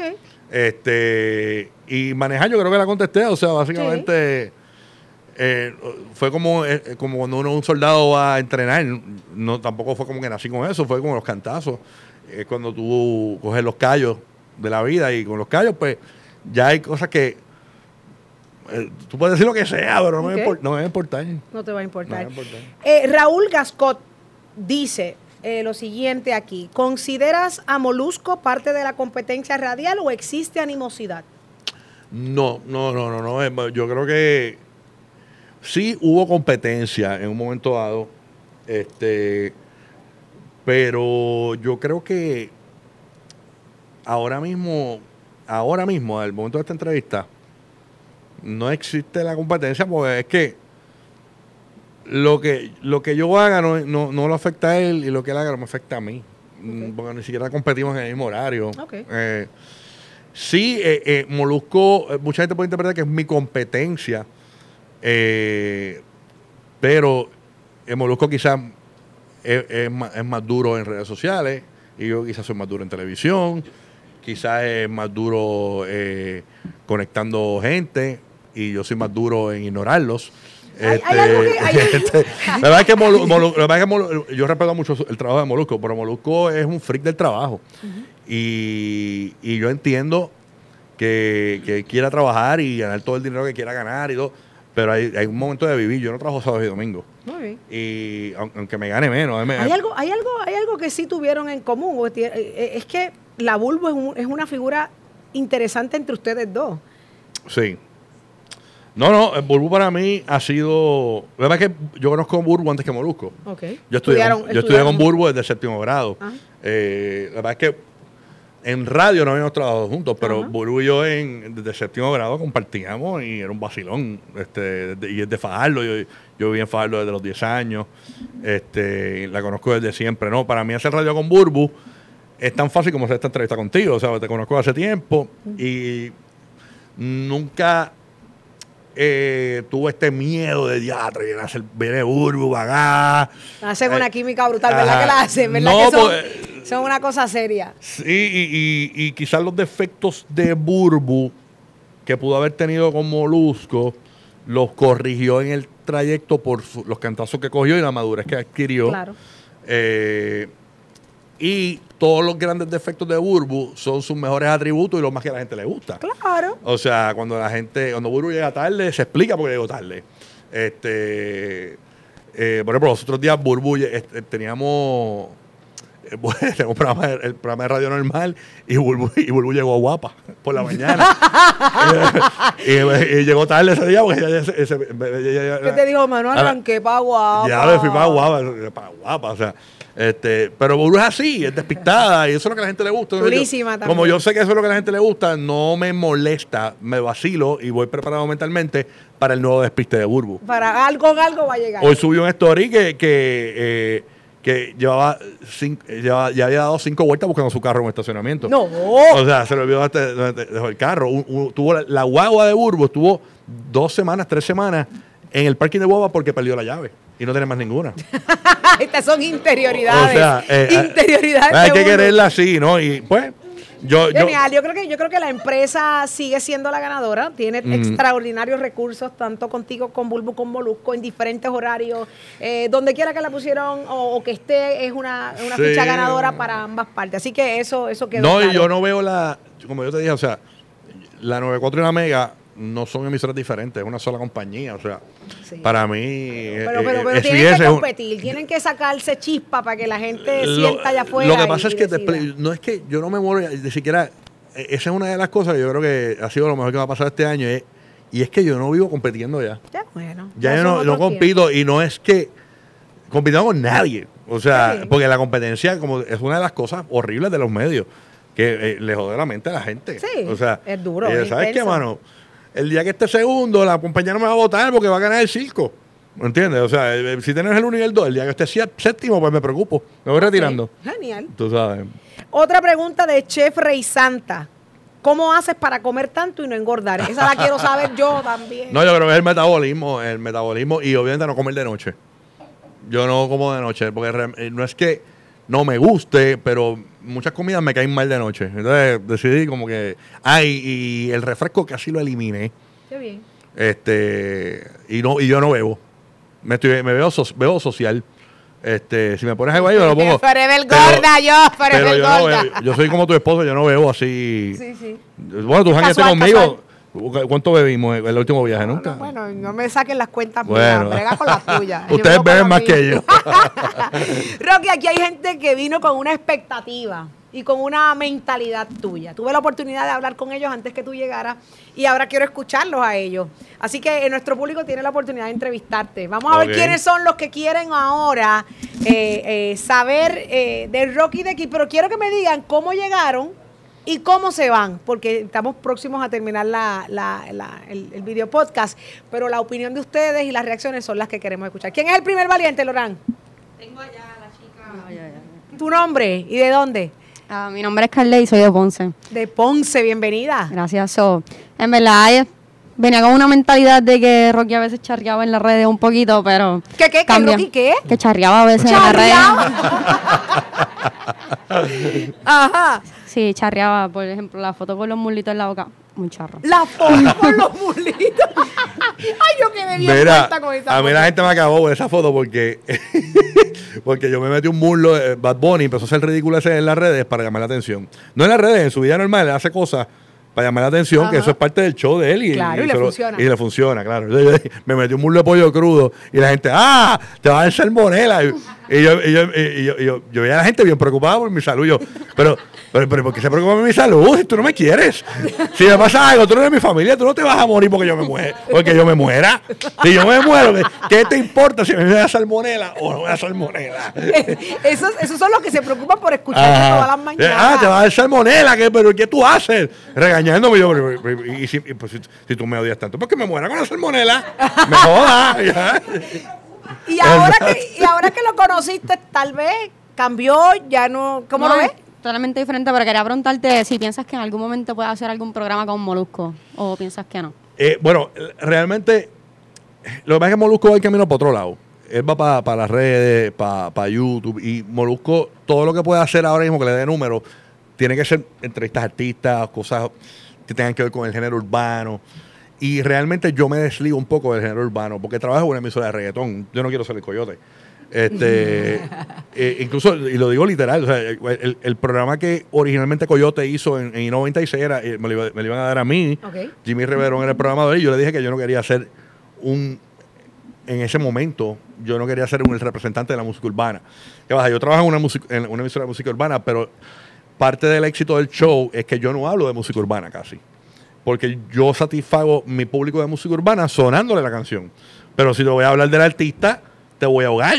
Yo te, yo te hablo de las vacunas, te hablo de que si el- pasó... Alarmín, alarmín. Alarmín. Yo te hablo de, de qué sé yo, de, de Navarro. eh, te hablo de cosas que le gusta a Tú un, le a un público... descojonas la vida al resto del universo, digo, No, coño. no, pero hablo de las cosas populares que le importan a toda la, la gente y a y los que les gusta el reggaetón me van a seguir escuchando, aunque quizás no hable de todo de reggaetón, le porque que le soné una canción Le de reggaetón. sonsoneo. Yo tengo que hacer un balance, ¿no? No todo puede ser reggaetón y música urbana. Y eh, contestándote la pregunta, no lo, yo hice las películas con, yo creo que lo que hice con Molusco ya lo hice. No, no, yo, el camino que él, él quiere coger es uno que es muy bueno y ese es el de que decidió, pero el mío es más vago en cuanto a, a que no, no, no quiero trabajar tanto. Eh, llevo trabajando demasiado desde grado 11. Oye, lo ha hecho todo. Y he Eh, hecho todo. realmente. teatro, He hecho cine, películas, cine, televisión, televisión, radio, teatro, redes. Redes. O sea, y no es que lo he hecho todo, porque faltan ¿Qué cosas te por falta? hacer. ¿Qué te falta? ¿Ennuarte? Yo ¿Salir quiero- en nu en algún lugar? No, Me no, avisa para tener la cámara prendida. Yo quiero hacer un, yo quiero hacer radio este satelital. Yo quiero hacer qué satelital y pero desde mi casa. Sí. Eh, o hacer radio para fuera de Puerto Rico, pero desde mi casa. Eso es lo que próximo que quiero hacer. eso eso lo vamos a estar Este, viendo más que yo pueda tener mi estudio en mi casa y irme al aire en una emisora de qué sé yo de Nueva York, por Pasa ejemplo. ley de nada porque tienes tu Este, propio estudio en tu casa. Así que eso va a Pero pasar. eh, ese es mi eh, lo- lo- porque la radio es lo que a mí me, lo, lo que a mí me gusta realmente, o sea, no no, no me muero por, por hacer algo más. ¿Alguna otra pregunta? Que estaban por ahí los más interesadísimos. César. Claro, claro, claro. César, César, No, la pregunta genérica. zumba. Aquí literalmente este grupo que yo traje, todos son profesionales practicantes de contables médicos y eh, profesionales de la educación. Así me gusta. Literalmente nosotros nos tenemos que fastidiar nueve años estudiando. no 12 años estudiando, va a ser una cajera y ganarnos, ganarnos el mínimo en este país. Está brutal, sí, ¿verdad? Y tú simplemente dices cuatro verdades y te gana un billetal. ¿Cómo es posible? ¿Cuál, es la clave ahí? Mira, la- Porque, mano, está, está difícil, ¿sabes? Ganándome al 7.25 y tú dices, y tú pelas a alguien y te gana el cheque. lo de- ¿No te mira, habían hecho esa pregunta? me- mira, me- ¿Te la habían hecho? Sí, pero tengo la respuesta. Ok. Tengo la respuesta porque yo tenía una novia que, eh, que yo creo que es la falta de respeto más grande que me ha hecho en mi vida. Este, esta novia yo- que trabajaba en la radio conmigo en aquel momento, eso fue para los 90. Ella en una, no una discusión, fue una, un vacilón eh, con los panas, dijo, este lo único que hace es apretar botones. Y, y yo me quedé. Y yo dije, wow, o sea, o sea, la carrera que yo escogí para mi vida, porque desde chiquito, antes de yo trabajar en la radio, yo usaba un, un, componente y bajaba el volumen y lo subía y hablaba como si estuviese en la radio y presentaba las canciones. Genial. Y para mí ese era mi sueño porque yo ya iba pasando lo mismo. Y obviamente esa fue la profesión que yo escogí. Yo no hice, yo no comencé a hacer radio con la meta de ganarme dinero. Yo eh, empecé a hacer radio por la meta de hacer algo que me guste. Este, pero entiendo tu punto, porque los otros días, o sea, yo tengo mucho tiempo libre ahora, porque ahora yo no tengo la televisión, eh, y yo salgo a las nueve y pico de la mañana, pues yo repito, desde las nueve de la mañana yo empiezo a, a rironear el show.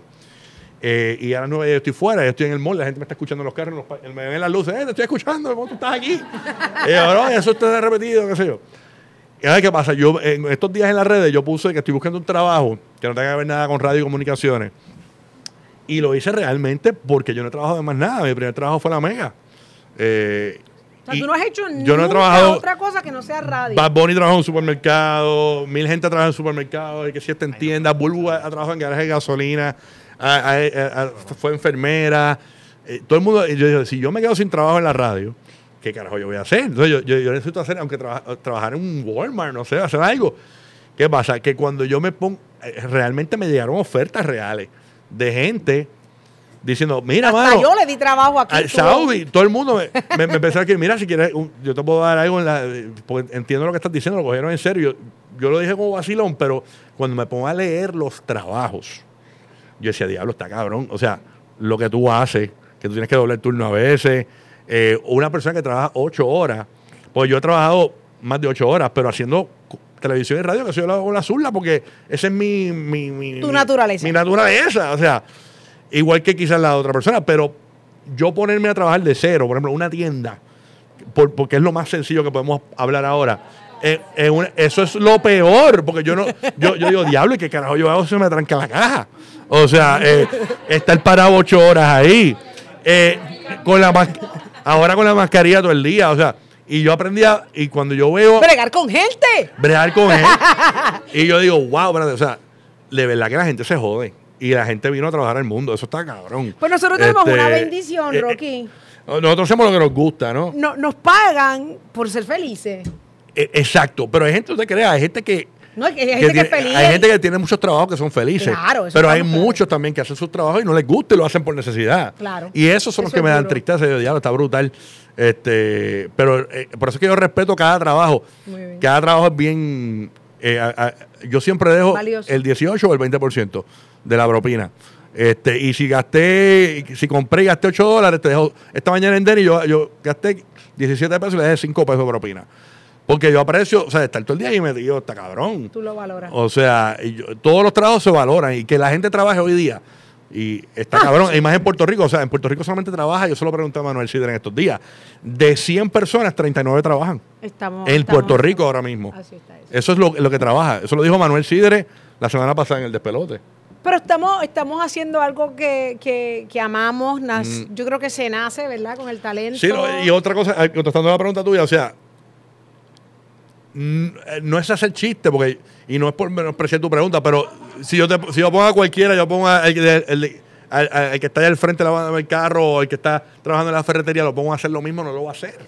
Es cierto. ¿Entiendes? Es- es un igual que yo tampoco voy a operar a alguien, igual que tampoco yo voy a callar una nevera porque soy el empleado de Sears que te lleva la mercancía. O sea, hay cosas que yo no puedo hacer y hay cosas que la gente no puede hacer. O sea, no todo, no todo el mundo hace lo que, ¡Que viva la diversidad! ¿eh? Exacto, eh, eh, es eso. Viva la diversidad y que, y que papá Dios es perfecto, nos, nos da Sí. talentos a cada cual y, y nos pone, nos ubica donde nos necesita, Exacto. ¿verdad? Y, y eso es una bendición. ¿Qué contestación más larga? Ah, sí. qué lata. Esto es- llevamos tres podcasts para que usted lo sepa, tres videos. Es que a mí me gusta hablar mierda. no, no, ha estado buenísimo. Queda una más. Ah, ¿Cuántas quedan? El señor director, ¿cuánto me queda? ¿Estamos ahí? ¿Estamos, ahí. over? ¿Cuánto hemos hecho? En 1.15. Ah, no, está bien, está bien. Tenemos, Está bien, tenemos, está bien, porque está está quedando buenísimo. Eh, una pregunta más, vamos a ver. Ajá. Guía.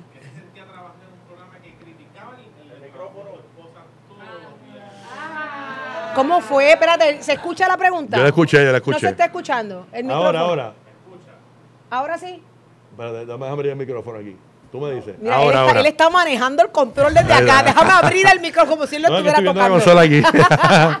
Imagínense la conexión. Vuelve a la- vamos a hacer la pregunta. ¿Qué se sentía llegar todos los días a un estudio de trabajo que prácticamente se dedicaba más que a destruir el programa donde trabajaba tu esposa? Que todos los días tenías que verla después de salir del programa y tenerle que ver la cara de lechuga de que hoy te esbaraté en el programa.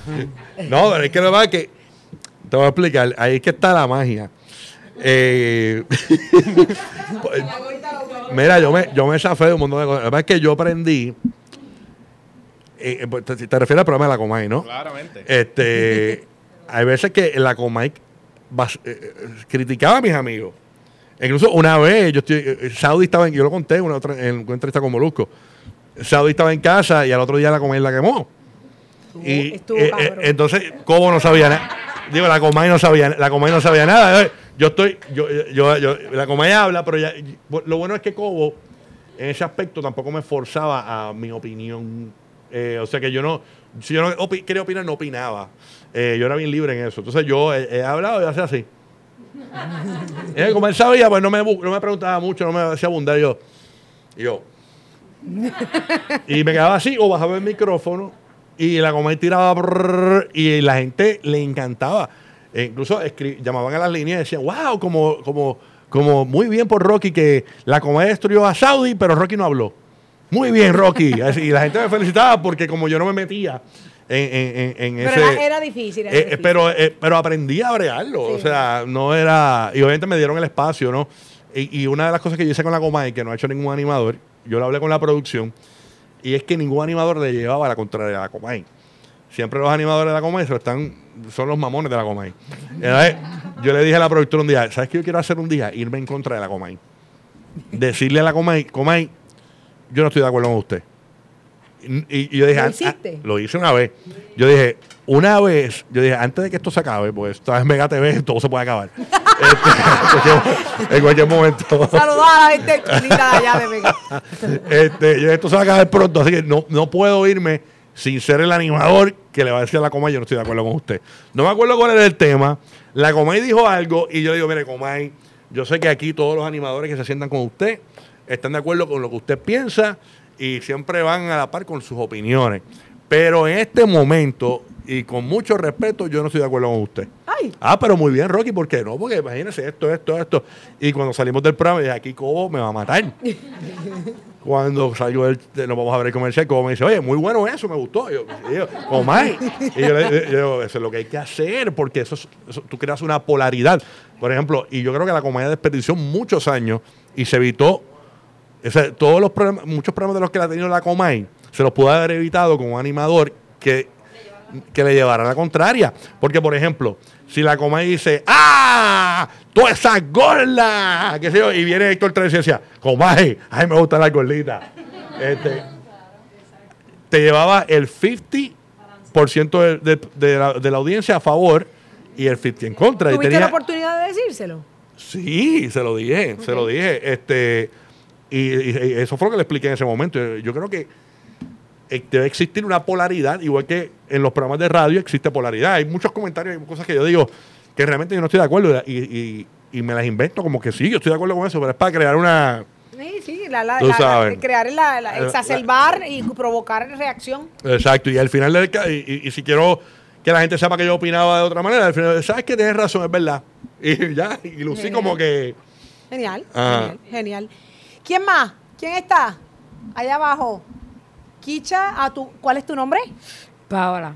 Paola, ¿de dónde? De Ponce. De Ponce. Oye, el corillo de Ponce activado. Viene a Ponce. ¡Woo! Es que hace calor y se no paga. Cuenta, Paola. Eh, tu pers- ese, ¿Tus redes sociales son un personaje o es genuinamente tú? Yo, la, yo, mis redes sociales yo las manejo. Este, pero yo lo que hago es que subo mucha, mucha noticia y, y poca opinión mía a veces. Eh, porque cuando tú opinas, tienes que ponerte a explicarle a la gente por qué opino así.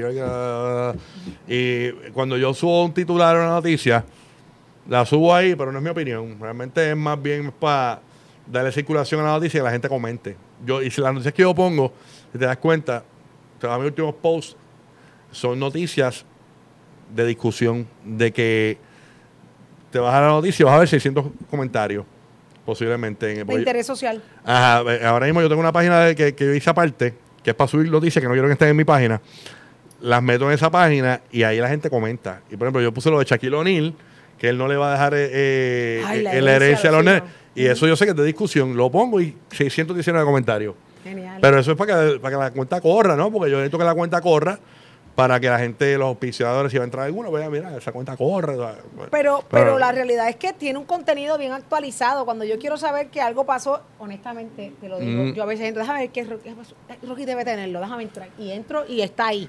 O sea que, y la manejas tú mismo. Yo, la mano- sí, yo, yo no, y, y trato de poner bien poquitas cosas de reggaetonero porque ya todas las páginas tocan de reggaetonero y que si esta canción, este lo otro. o sea, para eso está rapetón. Eso yo pongo noticias que cogen a todo el mundo. Te- que, que apelan al. Si la noticia te apela al joven o al, adulto. Pero yo puse lo de. Lo de de lo último que he puesto. Eh, el, arresto de los, de los de los tipos del hipopótamo. este, son noticias que. Eh, ¿sabes qué yo puse por acá? El invento de las mascarillas de lo de la, de la Universidad de Puerto Rico es una porquería. y lo dije al aire, que, que es una porquería el invento, una, una porquería. Cosas así, o sea, cosas que la gente pueda, ¿verdad? Eh, Opinar, opinar y sabes. generar- generar opinión. Generar opinión. ajá. Bueno, yo creo que hemos sido eh, extensos, pero agradable todo lo que hemos escuchado en la noche de hoy. No me equivoqué, eh, Rocky, eh, no me equivoqué. Yo sabía que había mucho por conocer de ti. Eres bastante reservado y, y hoy, Hablé de más. hoy quedó de Yo creo que lo peor fue lo de la virginidad. y eso fue arrancando, arrancando. Ah. Así que, eh, Rocky, más que agradecida, de verdad, de verdad, más A que agradecida por, por la oportunidad de que, que- que te conozcan desde otra perspectiva, que podamos hablar, que podamos con- conversar, que podamos desahogarnos de, de- de diferentes formas y, intercambiar lo que hemos vivido desde diferentes escenarios. Al público, gracias por estar aquí. Gracias, de verdad, gracias por las que- preguntas. Que se disfruten. Gracias, gracias por venir por mí aquí. Wow, me siento. espero, que espero- ya no te escucha aquella que ya no te ¿Quién, odia. quién no me odia ya? Que aquella no te odia ¿Quién me ya. odiaba? ¿Quién me odiaba? Te odiaba. Tú, maldita.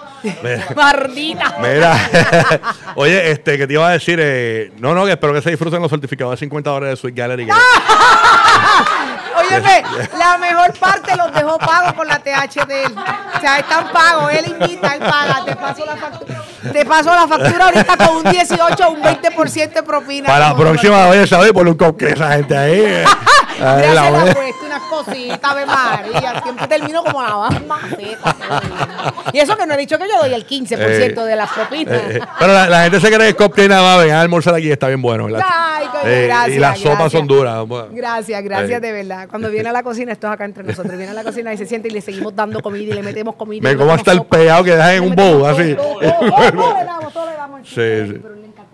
Me gusta, me gusta. Así que gracias a todos, gracias Rocky, chócala aquí, dame cinco. Tú. Saludos allá a Emma, a tu niño hermoso, a Jessica, a tu familia maravillosa que la proteges muy bien. Igual, igual, igual. Vamos a seguir viajando, vamos a seguir compartiendo. Euro. Porque cosas buenas vienen para ti, para mí, para todos los que estamos acá disfrutando. Así que gracias a ti por conectarte Yes. a través de Saudi TV aquí en YouTube. Síguenos en redes sociales. Rocky de Kid en Instagram. Es donde realmente le mete, ¿verdad, Rocky? Ay. en Instagram. Así que estamos más que felices por eso. Vamos a vernos en el próximo capítulo, la próxima semana, lunes a las 8 de la noche. Saudi. Uf, pero ya, ya está, me perdí. No Eso mismo. más, champán. Hasta la próxima semana. Gracias, Rocky. Gracias a todos.